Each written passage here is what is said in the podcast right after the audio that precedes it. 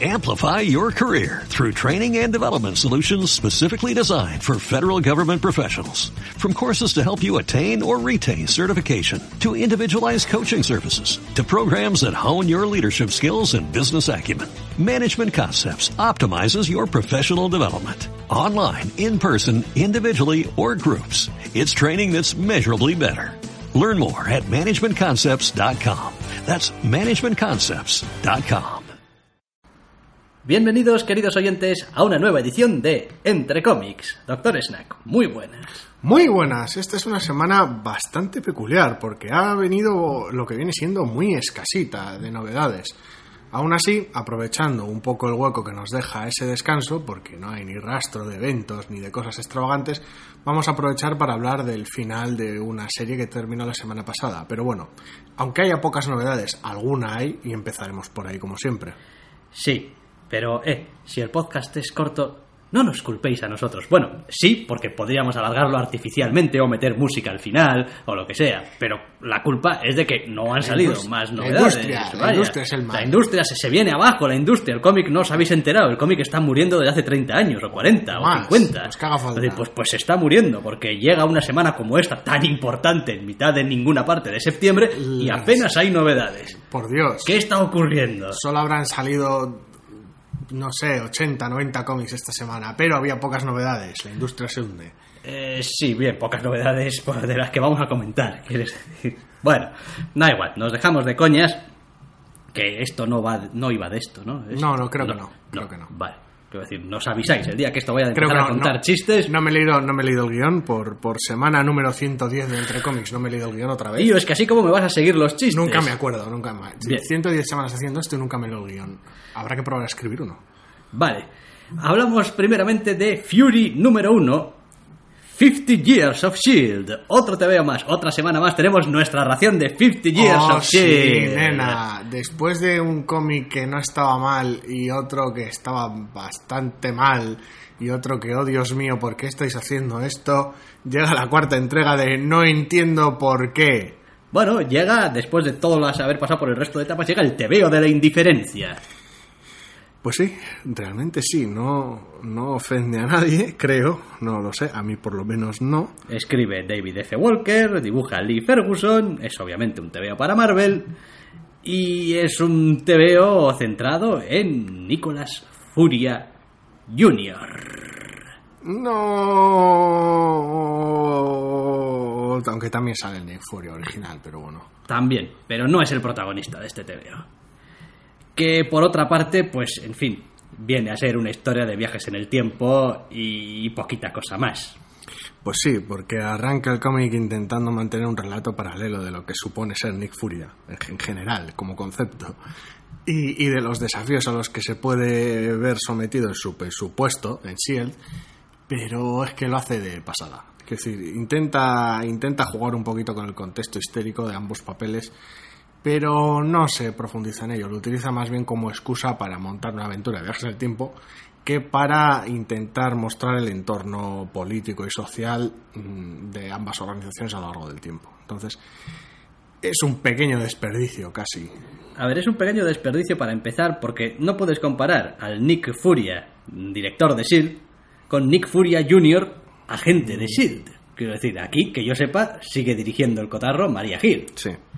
El señor Furia Jr., pues, hombre, tiene un puesto más o menos relevante, pero no es el que toma las decisiones, mm, no es el que traza las estrategias, no, no, está ahí, estando. Entonces, a pesar de, por mucho que el TVO se esfuerza también en hacer ver que hay que tomar decisiones difíciles y se ve obligado a tomar decisiones difíciles, no se acercan a las decisiones que tiene que tomar su padre en- a lo largo de... porque es el que tiene que tomar las decisiones. Y bueno, en ese sentido creo que el paralelismo, pues más allá de voy a utilizar esta cosa concreta que más o menos podía tener un paralelismo entre el 65 y hoy en día, que es una cosa muy concreta, y muy cogida por los pelos, lo demás no deja de ser, oh, así que tú eras mi padre y tal. Hijo, en realidad nunca tuvimos mucha, y, pero no, no, es, ya sabes, un momento Trunk Vegeta, Trunks Vegeta, es como, oh, es que nunca conocí a mi padre y nunca pude, pero ahora tampoco, porque no puedo decirle nada. Porque, porque protocolos de viaje en el tiempo de SHIELD y tal, y en fin, no sé, a ver, tampoco es que sea especialmente malo, pero... No, no, no, no, no, que va, que va, no, el, el TVO, el TVO está bien, el TVO Como- está bien. Como bien, como viene siendo la tónica muchas veces en, en toda esta, todos estos 50 años de Shield, esta, esta iniciativa, por llamar de alguna manera, eh, son un montón de historias cortas, sin demasiado rumbo y sin más, parece que sin más motivación detrás que pues vamos a hacer algo y vamos a ponerle un banner arriba y bueno, no es un relanzamiento de nada, no supone un replanteamiento de lo que es la organización dentro del universo Marvel, no ata con el evento, no... Es graciosísimo además porque algunos de los tebeos No están tampoco- colocados un poco atemporalmente, otros parece que sean más bien en el pasado, Sí. este parece más bien en el presente, Este sí. pero raro. No, este sí, este lo deja claramente el presente, al menos pre-evento. Sí, sí. Y entonces, pues, no sé, vaya. Pues es eso, es da cierta sensación de estar cogiendo, pues con una ruleta o a dedo los personajes que van a Sí, protagonizar. tampoco, tampoco hay una, una autoría común detrás de ellos que diga, no, tengo una idea para contar cosas de Shield y aprovechando el aniversario y contarlos de varios puntos de vista qué es lo que supone la organización para el universo en el que existe o no no hay un, no hay una fuerza unida detrás de todo esto son un montón de cómics sueltos que pues en el mejor de los casos cumplen y en el peor oh Dios mío el de Quake qué malo era. Entonces pues no lo sé no, no. Sé que yo soy un hombre obsesionado con esto de que los tebeos, no voy a decir cuenten, porque ese rollo de la continuidad ya, que decir, estoy ya mayorcito. Para esa cosa, que cuenten no, pero vaya, que, que- que al menos importen al, al lector, quiero decir, que, que tengan un poco de chicha, que tengan un poco de, en fin, que, que- uno diga, bueno, oye, este TVO es un one shot, no tiene relación con nada, pero oye, Es una pues historia qué bien bien está, contada. es una historia bien contada y ya está. Pero publicar por, por publicar, casi casi parece que es como, no, es que, te- es que si no sacamos esta semana 18 novedades nos va a ganar DC con sus 20, ¿no? sí o cualquier tipo de O lo que sea, entonces pues sacamos para tener presencia en las estanterías, para no perder hueco, no, no sé. no tengo ni idea Que en fin, que después el TVO está correctamente ejecutado y no le pasa nada más allá de pues ser una historia bastante del montón, Eso contada de una manera pues aseadita, pues, pues bien, no le faltan elementos tampoco, no es que no se entienda, se entiende bien, eh, pero vaya, sin más. Un TVO de los de yo también lo entiendo, es decir, yo tengo un trabajo, yo no voy todos los días a mi trabajo diciendo lo voy a petar, hoy, hoy deberían darme un premio por, por cómo he hecho mi trabajo y mañana también, y digo, no, pues a veces vas a trabajar Todos los porque hay que ir a trabajar. Ondas haces- detrás de otro Eso ahí. es, y haces tu trabajo y tu trabajo está más o menos bien, pues como este TVO, joder, esto es un TVO de profesionales, de, de profesionales del TVO que hacen su trabajo y lo hacen, pues coño, lo mejor posible dentro Ya. de lo que tienen. No, Lo único que deja esas, esa sensación a veces de oportunidad desaprovechada porque toca ciertos temas, pero los toca solo de manera superficial. Y por el otro lado, está detrás en la, la decisión editorial que ha llevado a impulsar este proyecto, no sé muy bien con qué objetivo. Es lo que más, es lo que más me escama de todo este asunto de 50 años de SEAL, que no... Ya veremos Esto cuál es que- el último número que sacan de esto. Igual cuando llegas al final hay algo que te ilumina. Porque entiendo la colección de agentes de SEALD, porque tienes una serie de televisión y haces un cómic con los personajes y bueno, Igual no deberías, pero... Igual no, pero bueno, unas sinergias, un autobombo, uno promociona al otro, si picas en una cosa puede que piques en la otra. Bien, bien, eso hasta ahí llego desde el punto de vista editorial, pero esto esto no ata con nada, no conecta con nada, no impulsa ninguna venta de ningún tipo, no tienes muñecos de nada, no, no entiendo, no. Y lo que más me molesta de todo esto es que después de años de introducir al Nick Fury Jr., en realidad no tienen ni idea de lo que quieren hacer con, el, personaje. No, no, no. Porque hacen amagos como decir, no, no, y a partir de ahora el Nick Fury del universo de Marvel Es es Nick Como Jr. y es como Samuel L. Jackson y ya está, que es lo que queríamos. Pero no se acaban de atrever del todo. No, no, no porque no tienen un personaje, tienen un, tienen un concepto, tienen una idea, un, un impulso de sí, pues como el de Universo Ultimate, pero, pero aquí. Pero no es cierto, porque ya en su propia historia de origen, no tenían un, cabronazo, un cabronazo cínico y, y- y terriblemente cabrón como, como es el como es el del universo Ultimate, que ha pasado por mil mierdas, porque ha pasado por mil mierdas. En este caso un personaje que se había sacado la chistera y que, vamos, está súper verde. Sí, Entonces, Hombre, también se entiende desde ese punto de vista este tipo de historias autoconclusivas, autocontenidas, donde, bueno, el personaje se va desfogando, se va fogueando y tal, desfogando he dicho, no, desfogando no, el personaje se va fogueando, vaya, va cogiendo experiencia, desfogarse es otra cosa. otra cosa. Es lo que tenía que hacer la gente antes de ir a que- cuál era el programa aquel del parada de que, que se venía Cine de barrio. de cine de barrio. Es- es- eso es lo que se hacía antes de ir a cine de barrio. Entre otras cosas. Entre otras cosas. Este se foguea en este TVO. Y vaya, pues sin más. Sí, una pena que no tenga más chicha, porque bueno, quiero decir, creo que si él se merece cómics mejores que estos, desde luego. Sí, a ver, es un, es un concepto suficientemente atractivo, amplio y que puede dar juego como para, en fin, poder pensar un poquito. Lo dije la semana pasada y lo repetiré en esta. En caso Qué de duda, eres. Sí, muy, muy pesado, muy pesado. En caso de duda, vuelvo a mi casa, me vuelvo a leer el Nick Furia contra Shield y me quedo más ancho que alto. Sí, eso no va a evitar que probablemente te chirríen los dientes en un par de momentos de Nick Furia contra Shield, ¿eh? Sí, porque el final era un poco así, pero ah, la colección estaba chula. Y ya, Y el arranque era brutal, pero bueno. tenías tu Nick David eh, Furia Hasselhoff. y eso, vamos. La vida. La vida, la vida. En fin. Vale. Bien, dejamos este Fury número uno de David F. Walker y Lee Ferguson y hablamos de una colección que se inicia de Dark Horse titulada Power Q número uno de Aaron Lopresti que escribe, dibuja Y en tintas. y en tintas.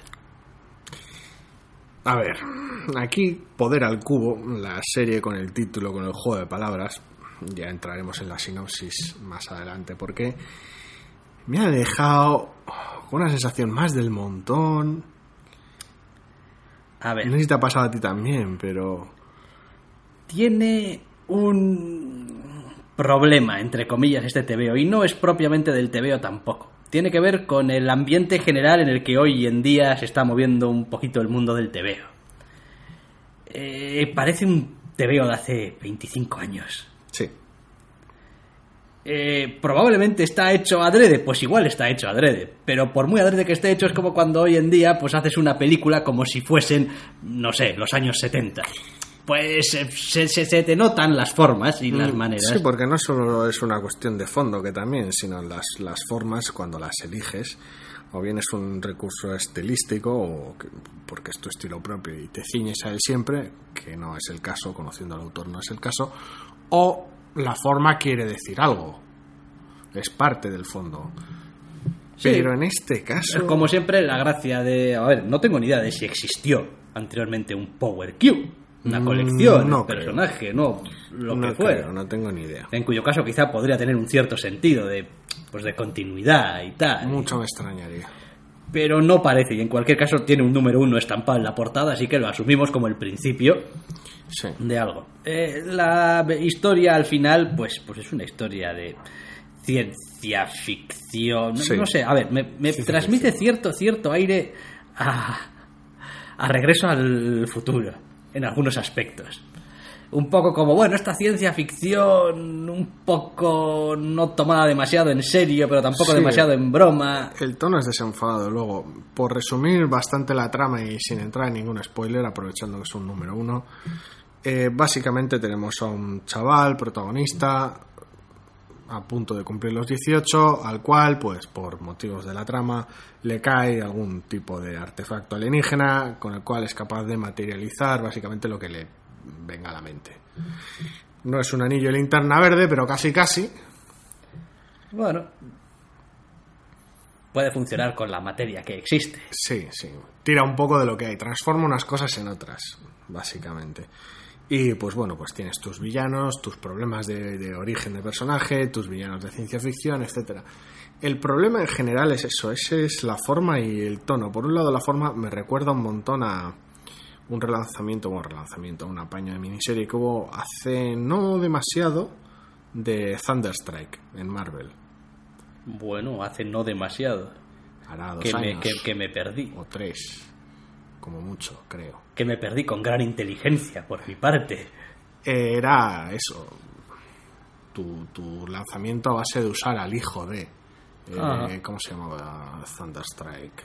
Eric Masters. Eric Masterson, pues usando al hijo de Eric Masterson le, le tiraban el, la, la maza y pum, y poderes asgardianos y Ah, todo sí, muy y mal estaba porque todo dibujado como si lo dibujase... mm, Simonson. Eh, sí, ya le gustaría. como Bueno, si como sí. Estaba, parecía estar dibujado por Ron Friends.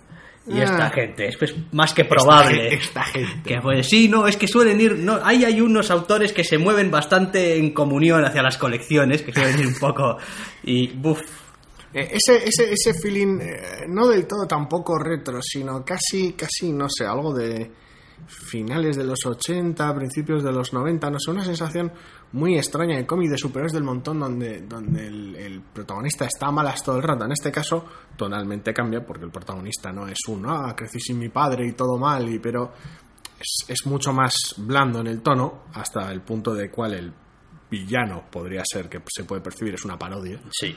en, en el cómic. Entonces, no es tan, tan, tan extremo y tan noventero en ese aspecto este, este, este poder al cubo, pero sí que cambia mucho en el tono, porque tiene un asunto familiar de por medio, más o menos dramático, y tu origen, pues casi de poderes por accidente y tal, pero al mismo tiempo tiene secuencias mm, en medio de, de villano de pacotilla, villano de parodia. Sí, sí, soltando su parrafada de villano, Hablando de sí mismo en tercera persona, con sus sirvientes que se hacen unos facepalms muy gordos de todas las burradas que les piden. Una, una chirigota bastante, bastante rara. Para, para añadirlo, tenemos un cliffhanger de casi inevitable y previsible como el solo y una mascota graciosa. Entonces, la combinación de, de clichés en este cómic es tal, hasta el punto de saturación, que.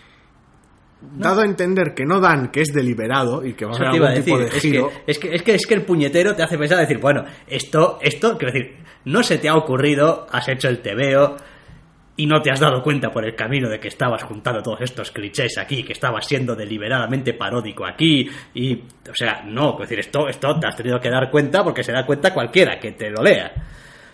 Entonces, ya veremos si esto va a tener efectivamente una vuelta o simplemente ha Es que cogido es un, eso es, ha cogido un form factor y ha dicho, no, no, yo quiero contar mi historia de esta manera. un lugar común Y- el cómic. Y montaos conmigo que nos echaremos unas risacas así como si esto fuese así muy retro y tal, y las aventuras de nuestros muchachos rubiales y, es decir, con su chupa y vaya, es que... No sé, es, es, es- es terrible, es terrible. Es terrible. Y eso que a nivel de ritmo en general no le pasa nada. Y eso que la primera página me ha sentado como un puto tiro. La primera página tiene, si ya hemos hablado varias veces de la redundancia en los captions respecto del dibujo, y a veces sus lo prescindible que resultan, ya hablamos bastante de ello con Remenda la semana pasada, esta semana tiene el ejemplo no totalmente contrario, sino el ejemplo totalmente peor, donde el caption no solo es redundante, sino que va en contra de lo que el dibujante ha puesto en la viñeta.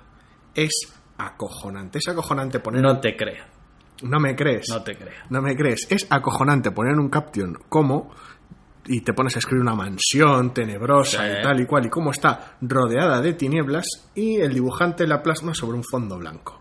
Es acojo increíble. Coño, tinieblas que para tienen que ser negras las tinieblas. Bueno, son tinieblas blancas, coño, si se ve igual de poco en el blanco que en el negro. Increíble. Porque hay un montón de cosas de esa descripción del primer caption. Primera página, primera viñeta, parte super izquierda. Pero, es una puta- pero no hemos dicho que es una puta parodia. Quiero decir, a ver, pero son- si, pero que si son los, redundantes. Pero si los captions de, de este TVO en su primera parte son como si estuviesen escritos por el hermano malvado de Frank Miller. Decir, es todo. Era no sé qué y tal y cual. Muy bueno, por el, de noche o, llovía y- o por el propio Frank Miller unos años después de su apogeo. tanto. pero va un poco desacuerda. Es como tal y la mansión no sé qué. y- Tengo casi, tengo casi ganas, hablando del bueno de Frank, tengo casi ganas de que salga el Dark Knight 3. Buah. Buah. Pero qué buenos Gan- tiempos. ganas y miedo. Qué grandes tiempos estamos viviendo que vamos a poder comentarlos. Es como, hostia, antes te, te leías The Dark Knight Returns o The Dark Knight Strikes Back y pues no, te lo leías no y... concebías. Claro, te lo leías y más. ya había, ¿no? Pero ya, ya se había publicado y todo el mundo lo tenía leído y ¿qué ibas a hacer? Otra review de mierda. Quiero decir, de, quiero decir, de un que, que- quiero decir que no, no añade nada. Es un TVO del que se ha hablado de ida y de vuelta hace 20 años. Ahora no. Ahora puedes coger lo nuevo y decir lo que quieras. de- Igual algún día podríamos hacerlo.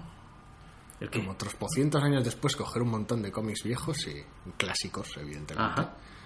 Porque, bueno, eh, hacer reviews de cómics al azar sería un poquito. Vamos a coger este número No, no, 37 pero, de Pero si alguien hubiese seguido el, el rastro de cómo se fueron publicando semana a semana los TVOs a lo largo de los años, Las novedades podría- del podrías coger las novedades de esta semana, pero de Las hace novedades 20 de años. la segunda semana o tercera semana de septiembre de 1995. y Eso tal. es. Y coges y te llenas de Image. Y BAM. Y de X-Men, ay, de, Jim Lee. de Jim Lee. O Tengo lo miedo, no, no, la idea tengo miedo. Pero bueno, volviendo un poco al cómic en cuestión, es eso: es, es, es- es torpe o, o deliberadamente eh, paródico muchas veces, pero es que tampoco es.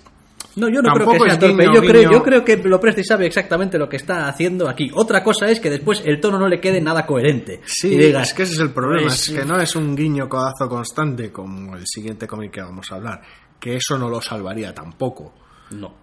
Pero eh, es que es muy inconsistente, entonces la sensación es muy rara. Pues es casi casi como si hubiese dos TVOs en uno. El uno es una parodia de villanos con sus planes y sus em, y sus torpes secuaces y tal y cual, y el otro es acerca de un muchacho que va a alcanzar la mayoría de edad y está un poquito torturado porque la incomunicación con su padre y su familia y, hasta que boom, superpoderes. eso es. Y es que encima sale dibujando un superhéroe retro y en fin, es que es que uff. Y bueno, y la aparición Y de la última página es, es, o sea, es, es, digna de todos esos tebeos que hemos leído mil millones a lo largo de los años con pero- este final. Pero, pero el problema es que no le da una vuelta, no hay un, un homenaje, ni una parodia, ni una deconstrucción, no hay un ejercicio adicional, es un te veo a la antigua. Sí. Punto, no es, no es, no es la, la chirigota brutal que es Captara, por ejemplo. No. No, no, es- está simplemente hecho a la antigua. Es así, es, es para que gente como tú y yo lo cojamos y digamos, joder, Pero pero tebeo qué- de hace 20 años. Pero qué cojones, ¿y por Por qué? cierto, 20 años. Quiero decir, 20 años es ya el 95. Igual 30. Sí, no sé, una, sí, sí, caso. Tengo- que dejar de decir de hace 20 años porque Sí. la verdad, hace Tienes- 20 años tienes- empieza a ser hace demasiado poco para mi mente. Sí, sí, sí. La edad, que es una puta. La edad, la edad es la hostia, pero bueno. El asunto es ese, es que no hay, no, no hay, o si lo hay, no, yo no soy capaz de luego ver intención más allá de, de simplemente la honestidad con, bueno, yo me monto este cómic, tiene, está hecho la antigua y esto es lo que hay, no hay ejercicio alguno más allá. Y como tal, viéndolo así como tal, es simplemente bastante torpe. Sí, a ver, es, es limitado.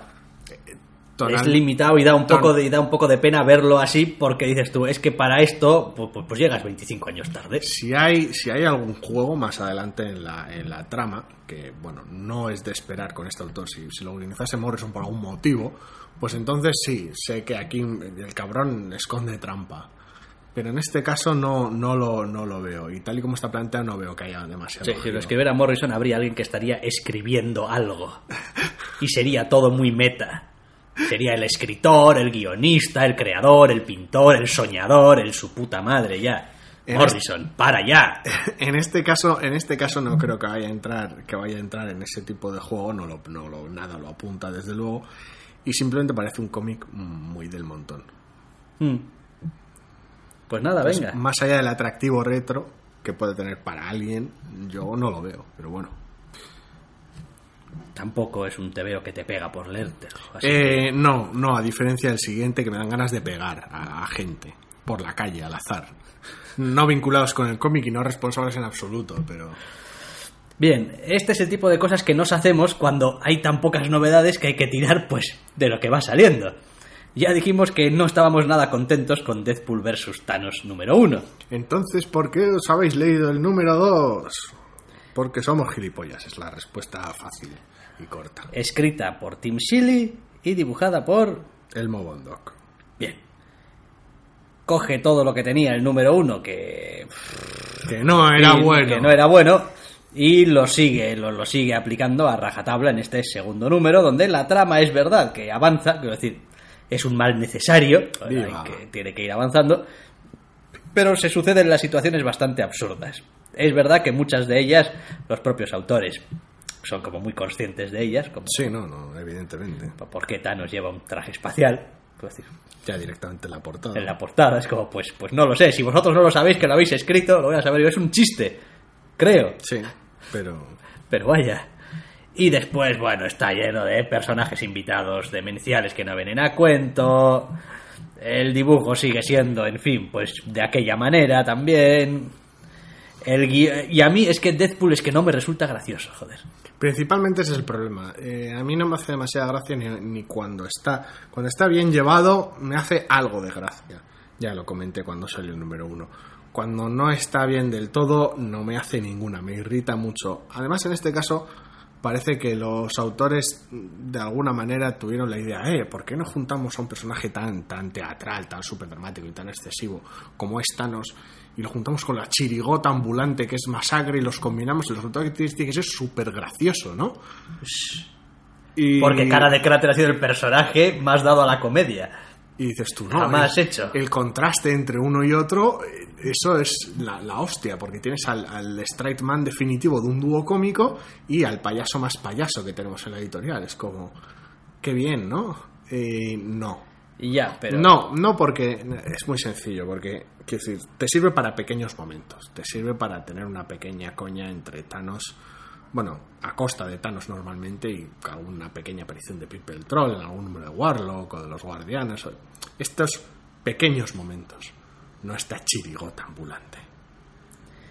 Sí, chirigota ambulante por llamarlo de alguna manera. Porque, en fin, cuando no hace mucha gracia, no sé si merece ya el No, no, no, desde luego, desde luego que no. Pues es un intento, no sé si lo hable, en fin, intento, dejémoslo ahí, de pues hacer gracioso esta especie de aventuras espaciales de Masacre y Thanos. ¿Qué pasa? Si hubieses cambiado a Masacre un poquito y a Thanos un poquito, es decir, estirando los límites de hasta qué punto puede ser, no sé, sarcástico, aunque sea, o lo que sea, Thanos, y hasta qué punto puede ser de vez en cuando un poco straight man, eh, este, Masacre. masacre, pues igual podrías encontrarte, pues algo que dices tú, bueno, en fin, No, porque la historia fuera más interesante o el guion estuviera mejor llevado.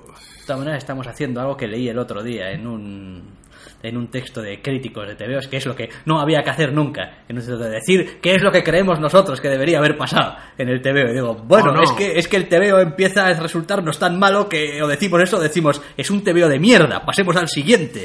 y la gente luego se nos queja, es que habéis estado 20 minutos esta semana, queremos más. Digo, bueno, pues habrá que decir algo. Y uno no siempre puede recurrir a Kevin Bacon. A ver, el asunto es muy sencillo. No, no funciona. No funciona tonalmente, no funciona a nivel de ritmo, apenas funciona a nivel de dibujo. Eh, traslada muy mal. ¿Por qué algunas páginas son tan...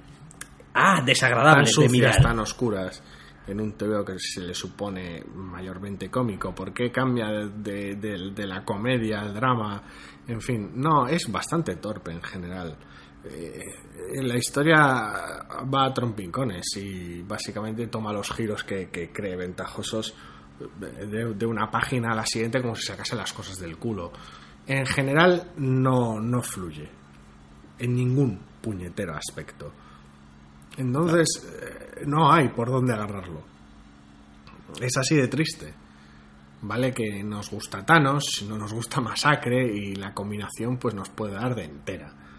Pero al margen de eso, cuando el cómic funciona, funciona y Bueno, pero no es el caso.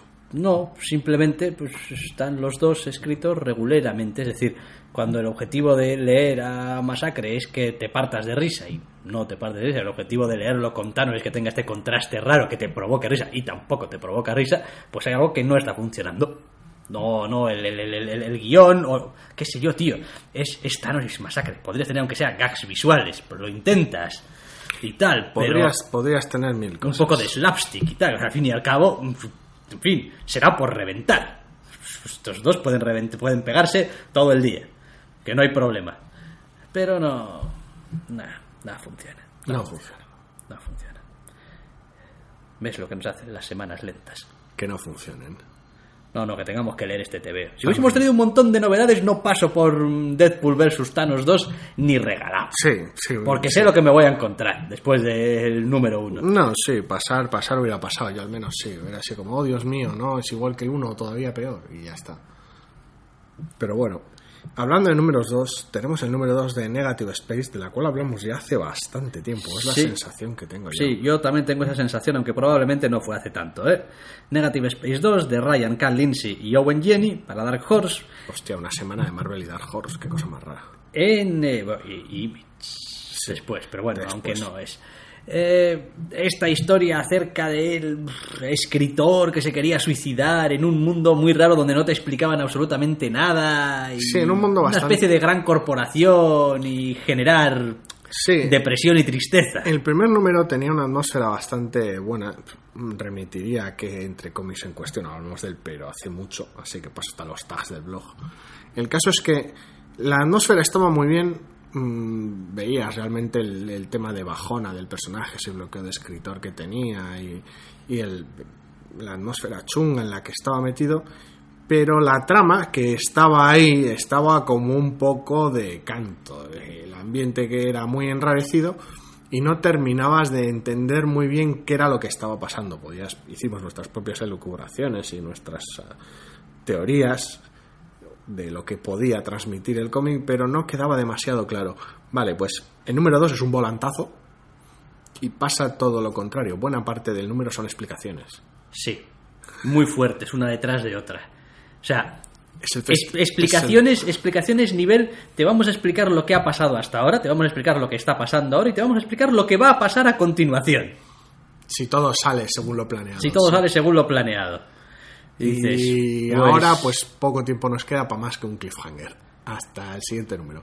Tú, many expositions. Sí, sí, es acojonante. Es, quiero decir, eh, cuando me lo topo entre las novedades de la semana, se me ha quedado cara de, ah, a ver si aclaran un poco más este asunto y tal. Y bueno, se mantiene la atmósfera que tenía el número uno. Y bueno, ah, No, y al principio empieza a salir el precio y dices tú, "Bu- bueno, pues sí, sigue bastante bizarrete. y- Pero qué enseguida... raro, qué alienígena, qué extraño, qué, qué claustrofóbico en ocasiones, qué deprimente. Y cuántas explicaciones. Y oh, Dios mío, ¿qué está pasando?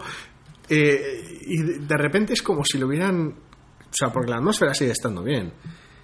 Pero le han quitado toda la magia. De golpe y porrazo. Eh, para mí tiene otro problema, y es que los conceptos que, que expone el, el TVO y la historia, eh, hay algunos que funcionan y otros que me dan un poco la risa. A ver, el asunto es que ha pasado en primer número, donde tenemos un personaje torturado por fuerzas misteriosas que escapan a su conocimiento, no ya a su control, sino a su conocimiento, los cuales no es consciente, a tener una aventura de ciencia ficción del protagonista deprimido y su simpático amigo alienígena. Ahora, ya has destripado O sea, todo, todo el TVO. todo el, he destripado las primera, la primera página, sí. Pues sí, vaya. En su momento del número uno creo que dijimos algo así como que, bueno, puede tener un ligero paralelismo. En algunos aspectos no nos toméis al pie de la letra, son nuestras comparaciones con... eh, em, El show de Truman, El ¿no? show de Truman. Sí, Dark City, este tipo de cosas. Y pues no sé, esto, esto parece Men in Black, puestísimo de ácido a estas alturas. Sí. Con algunos conceptos, como digo, pues que, que a mí me provocan un poco de risa. Entonces, eh, la sensación es súper rara porque el dibujo sigue siendo el mismo y la atmósfera sigue siendo la misma, lo cual es bastante llamativo.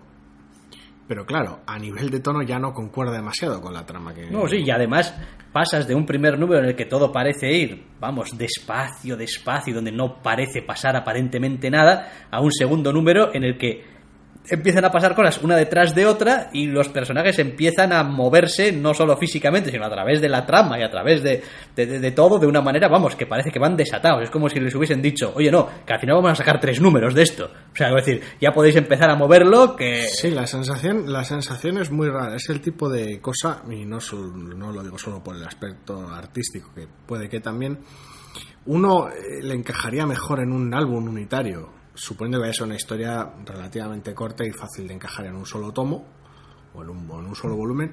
Es el tipo de cosa que tal vez de, de forma unitaria encajaría mejor que tuviera ciertos cambios de ritmo, que fueran bruscos, pero bueno, te lo lees todo seguido y de alguna manera tal vez lo aceptas más fácil que número a número estos cambios tan bruscos, tan, tan patentes de ver.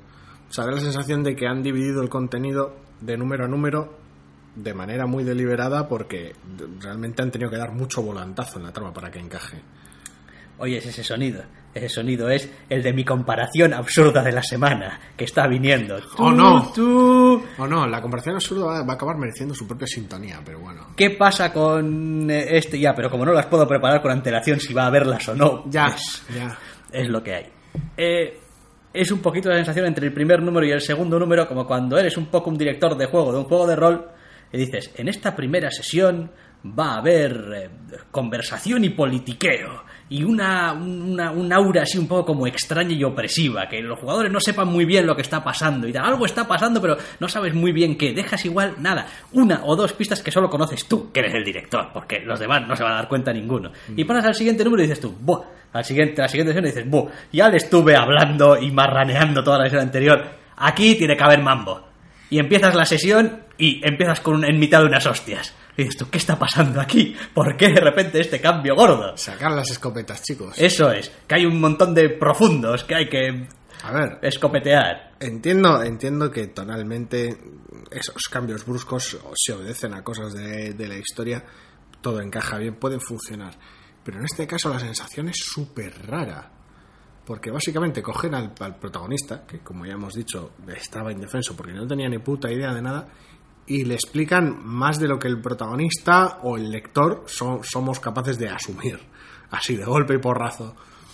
Entonces, no sé, me da la sensación, esa, hablabas de que era muy apresurado, de que daba la sensación de que parecía que les habían de repente recortado el número de TVOs que iban a sacar a la mitad o algo así, tenían que hacer que encajase todo, y la sensación realmente es esa, no hay otro motivo para, para, yo no veo por lo menos otro motivo para cambiar el ritmo de esa manera, porque no, no ganas nada, no recrea ningún tipo de situación tensa del protagonista, porque el protagonista más o menos las encaja como puede, ni transmite un sentido de urgencia, no... No, de hecho, el, el- el protagonista sigue siendo uno de esos personajes bastante pánfilos que pululan por las páginas sin... Sí, indolente no, pero bueno, Bueno, pues lo que hay y pues vale.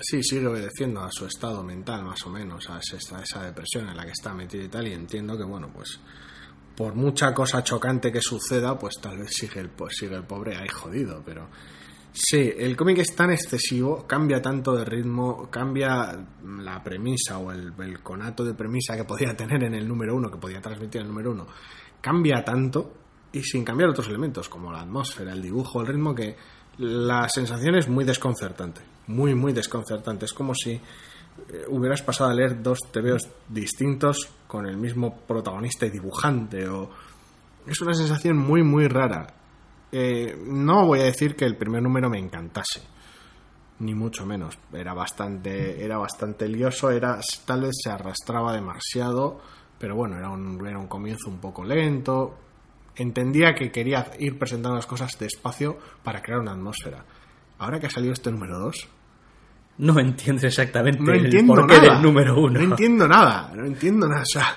más allá de, más allá de darme ganas de bajarme en marcha del autobús, que es decir, no, no, no, no genera nada en positivo en este número 2, este número 2 en mí. Es increíble, es como, no, bueno, vamos a ir despacio, es importante aquí la atmósfera, que conozcas al personaje, que, que sientas lo que él siente y tal y cual, y, y ahora de repente, ¡uh! ¡Fiesta! ¡Caos! ¡Conspiraciones! ¡Acción submarina! Es como, vete a la mierda.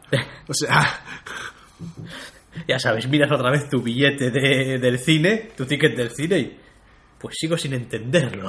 Es como no, no, no, no me cuadra. No, no, no, o sea, muy demencial, muy demencial, pero bueno, ¿qué se le va a hacer? Pues nada, hacerle nada. Vaya, como siempre, tenemos ese Sí, gran, ese gran de poder de, que está en nuestra mano de dejar de leerlo o seguir dándole oportunidades, pero luego no nos quejemos. Es decir, si le sí, das otra oportunidad y sales otra vez escaldado, pues oye, tenías las altas probabilidades, que eso es algo que también tenemos que aprender a hacer. Es decir, hay que saber dejar las cosas. Y estoy hablando no solamente de los TVOs, sino de las series de televisión, las sagas cinematográficas. Es decir, en el momento en el que una cosa deja de satisfacerte solo porque lleves mucho tiempo viéndolo, no- Ah. no, no hay que seguir viéndolo. El momento, ay. Y sé que El puede resultar duro, porque no, porque total es una serie, son 45, entonces es un TVO, 20 páginas, tardo. El eh, final de temporada estuvo bien, esto levanta en cuanto... Pero no, o sea, dejar soltar, tío. Dejar soltar es un gran consejo. Es Desde difícil aquí- de llevar a aquí, cabo. Los doctores del tiempo os animamos a decir que no. Eso es. Igual que algunos dicen apagar la televisión es una opción, que lo es. No necesariamente las drogas, eso ya es cosa vuestra, pero sí al, sí al ocio de mierda. Sí, sí. Pero al menos encontrad el ocio de mierda que os satisfaga. Por supuesto, entonces deja de ser ocio de mierda. Eso es, porque- es tu ocio. Y ya está.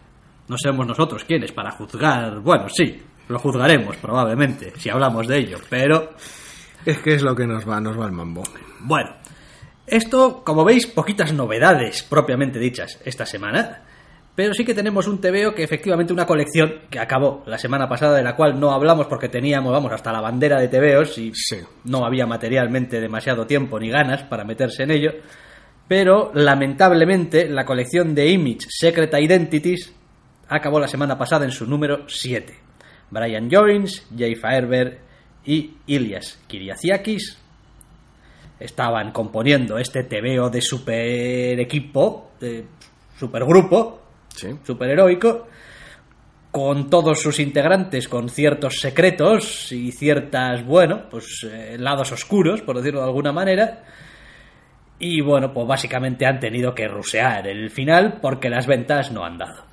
Sí, las ventas no estaban acompañando, lo cual, pues, a ver, no es que no lo entienda, porque, bueno, es un cómic de supergrupo, de una editorial que no es grande, vamos, de- no es de una de las dos grandes, en plan, no es uno de los Vengadores ni de la Liga.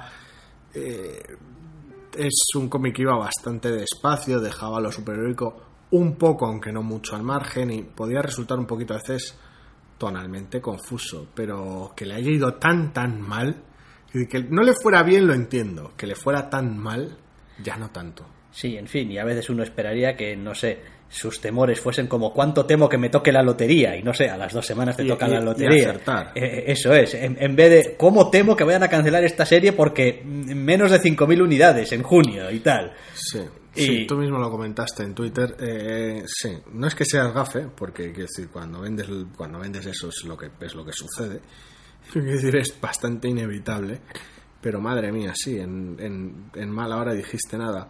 Y la verdad es que es un número doble, este, este número final es un número doble y se las apaña bastante bien. Quiero decir, dadas las circunstancias y teniendo en cuenta que el equipo tenía ya escrito hasta el número 9, dadas las circunstancias se las apaña bastante bien. A ver, eh, cubre todas sus bases, da todas las explicaciones, cierra todas las tramas que necesita necesariamente, vaya, imperiosamente cerrar. Sigue dejando incluso todavía algunas cosas, bueno, abiertas, o oye, porque tampoco es cuestión de, de cerrarse todas las puertas. Y en general a mí es una colección que me da mucha pena que se haya acabado. Hay muy pocas colecciones de este estilo que lleguen a, no sé, a llamar mi atención el suficiente tiempo como para no abandonarlas al tercer o cuarto número. Y esta la tenía ya en las fijas, porque equilibraba bien Lo heroico con lo personal, las Sí. tramas de grupo con las individuales, la metatrama con lo episódico. Es decir, esta era un TVO muy equilibrado. Es verdad que no todos los números eran igual de satisfactorios porque a veces se centraba igual más en un personaje o en una trama que, que en otra, pero en general siempre conseguía transmitir la sensación de que todo lo que todavía no sabías o no te habían contado era cuestión de tiempo. Es decir, Sí, vamos a nuestro ritmo, todo no te lo podemos contar de una atacada. no pero- ocultaba información de manera deliberada, ni hacía trampas, la serie no, no es una serie tramposa ni engañosa en ese aspecto. Y aunque este número haya tenido que recurrir al clásico epílogo de y a este personaje le fue de esta manera, y a este otro de esta otra Sí. manera, y a este otro le pasó esto después de este. Que bueno, es bastante reto, es bastante raro, pero bueno, a veces es para lo único, para lo que tienes espacio. El resto del cómic, epílogo al margen, está realmente bien. Quiero decir, consigue utilizar lo que estaba haciendo en números recientes y utilizarlo para desatar el final. No es, no es de alguna manera en la cual interrumpe lo que estaba haciendo en el número 6 y dice, pues ahora número de final de 7, otra cosa. Lo que tenía pensado para que terminase esto dentro de 20 números o los que fueran, te lo tiro ahora a la cara. No, no. El cómic bebe de lo que estaba haciendo, bebe de esa metatrama del, del infiltrado, por decirlo de alguna manera, y bebe de los temas personales que ya estaban en marcha para desatar el final. Entonces, eh, si, no, si no lo sabes, eh, de manera externa al, al propio contenido del cómic, parece casi que es el final, casi, que es el final Sí, ya- seguirá, pareciéndote que, seguirá pareciéndote que va muy apresurado Sí. en determinadas cosas, pero también es cierto que a pesar de tener que ir muy rápido y muy apresurado, consigue imprimir una sensación, en el buen sentido de la palabra, de ir, vamos, a toda velocidad el TV. O sea, no da un respiro, no da un descanso. Una vez que se desata aquí el, el- el- evento final, este eh, va, o sea, no te deja una página de respiro, va martilleándote con un personaje, Sí, otro, otro, otro, porque no le queda más remedio Las- y, la lo hace situa- bien. y la situación es la que pide, porque la situación es bastante extrema en general en varios Sí, frentes. sí, y desesperada y tal, y martillea con ello página tras página, personaje tras personaje. Y está muy bien, porque además, lo dicho, funciona de manera muy orgánica. Uno está leyendo el, el- número 6, espera un final de arco que, que, bueno, deje ciertas cosas atadas, pero en general haya cosas en el aire y de repente viene este 7 que tiene que cerrar por, pues esos motivos ajenos al- a la propia historia y bebe de ese final de arco y lo convierte con unos arreglos en un, en un final como tal. No lo cierra todo y los personajes siguen adelante. Claro, hay cosas que obviamente le han fallado a esta colección. Eh, a nivel, no estoy diciendo tanto de la propia colección creativo, que yo creo que esta colección estaba como tenía que estar. Sí, O sea, pero si lo que querían o necesitaban era vender más, esta colección era una en la que cada número no te ofrecía una resolución satisfactoria a alguna clase de historia o evento o enemigo o villano, lo que sea que para un TVO de grupo de superhéroes, pues casi casi es como la Casi- fórmula Casi lo pides. casi lo pide.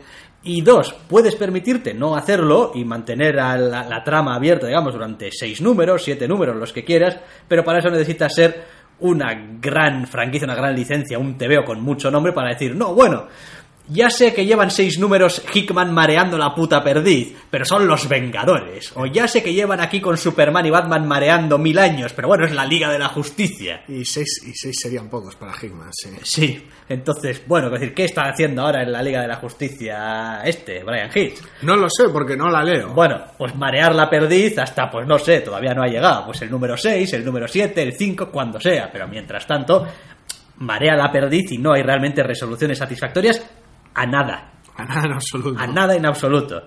Eh, te lo puedes permitir porque tienes a Superman, a Batman, a DC detrás, la máquina promocional, eres Brian Hitch, etcétera, Sí, etcétera. Supongo que como un Elseworlds de la Liga de la Justicia en otra continuidad o aprovechando un Secret War o cualquier otro What If de este tipo, con personajes más conocidos hubiera sido más fácil vender, vender cómics. Con la misma historia, ¿eh?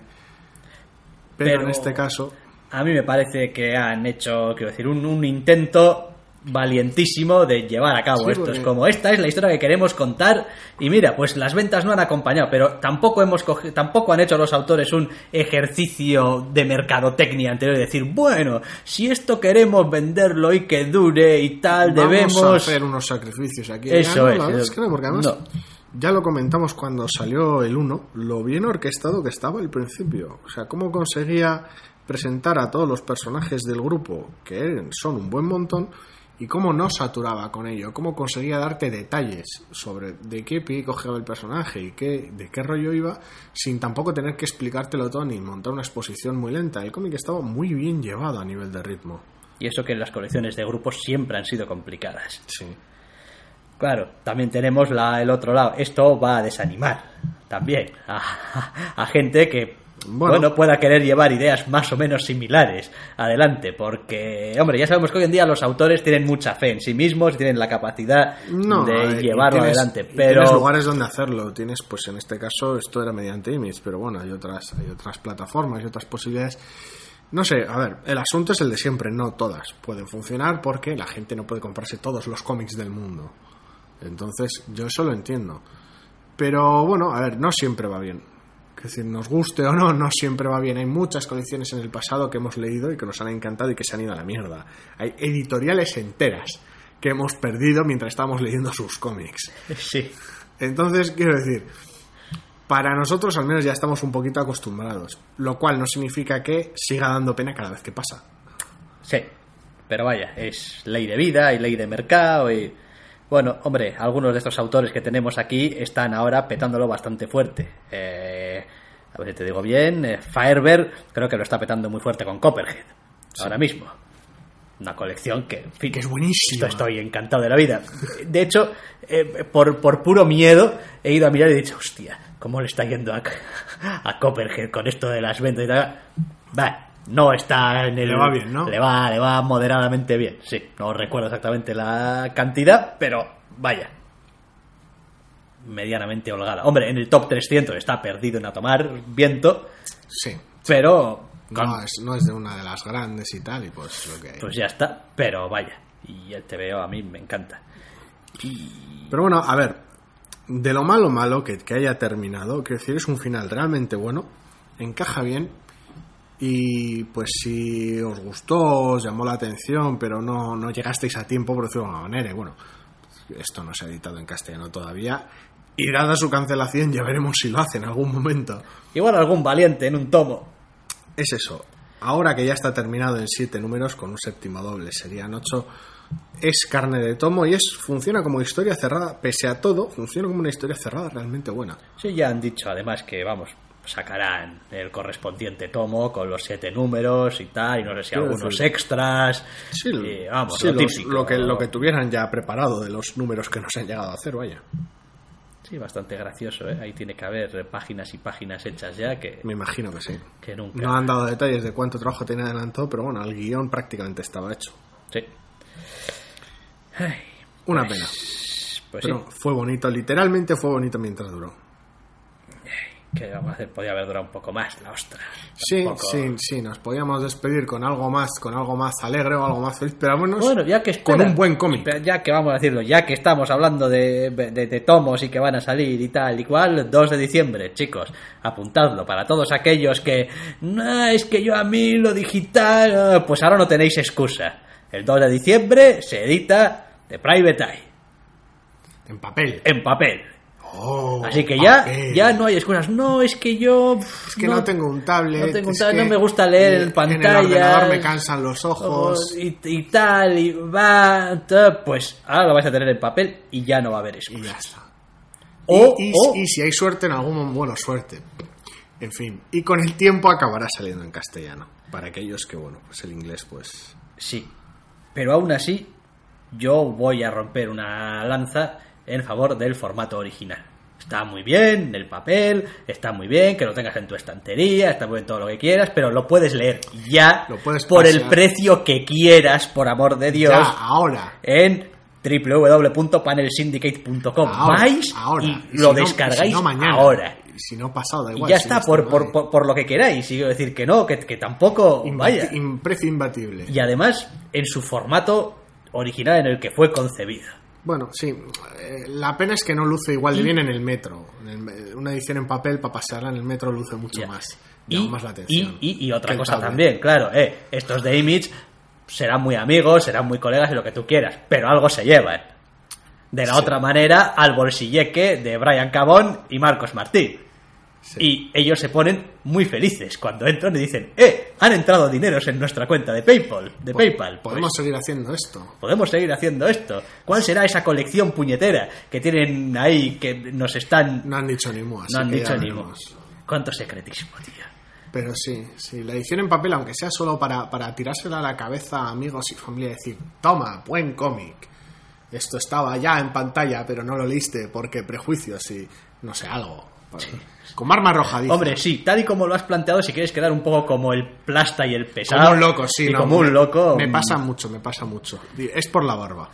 Me da ese aspecto de, de- de profeta callejero chiflado de el fin del mundo está cerca y tal, pues, Ya. pero con cómics. Ya, no de vagabundo de la esquina, sino de profeta. Sí, sí, de estos de los del cartelito del fin se acerca Sí. y tal, y de Andy's Night, pues en ese plan, pero con cómics. En fin, pues ya hasta aquí ha llegado. El- Como, las esquinas las tienen los camellos, pues yo tengo un podcast, es lo que hay. que, que básicamente es, es- es como las esquinas del mundo de internet. O sea, es decir, los últimos monos que no saben dónde caerse muertos caen. Jo, esto igual alguien se lo va a tomar como El un fin- insulto. el fin se acerca. algo. Tampoco lo vamos a decir así, pero vaya, ya habéis pillado cuál es la idea, vaya. Los cuatro desgarramantas que andamos aquí alrededor de ciertos temas, pues acabamos haciendo podcasts. Es lo que hay. Y como es lo que hay, Si así lo queréis, podréis volver a escuchar nuestras locuras, esperemos que con más novedades, o quizás no, igual, igual os ha gustado esta especie de freeform. Igual de el cómic se acaba para la semana que viene. Nos dejáis de todas maneras algún comentario y decís, sois unos putos brasas hasta cuando no tenéis tebeos. O al revés, "Mm, habéis estado menos de una hora, vergüenza debería daros, Esto, esto infraseres. tenía que durar tres horas cada semana porque no tenéis otra cosa mejor que hacer en la vida y no te digo yo que no. Hombre, si lo plantean así, no, no tenemos una cosa mejor que hacer en la vida, pero joder, pues hay que comer y pues para Esto, eso... esto lleva tiempo. Exactamente, es lo que hay. Pero lo dicho, que si así lo queréis, volveréis a escucharnos la semana que viene. Hasta la semana que viene. Amplify your career through training and development solutions specifically designed for federal government professionals. From courses to help you attain or retain certification, to individualized coaching services, to programs that hone your leadership skills and business acumen, Management Concepts optimizes your professional development. Online, in person, individually, or groups, it's training that's measurably better. Learn more at managementconcepts.com. That's managementconcepts.com.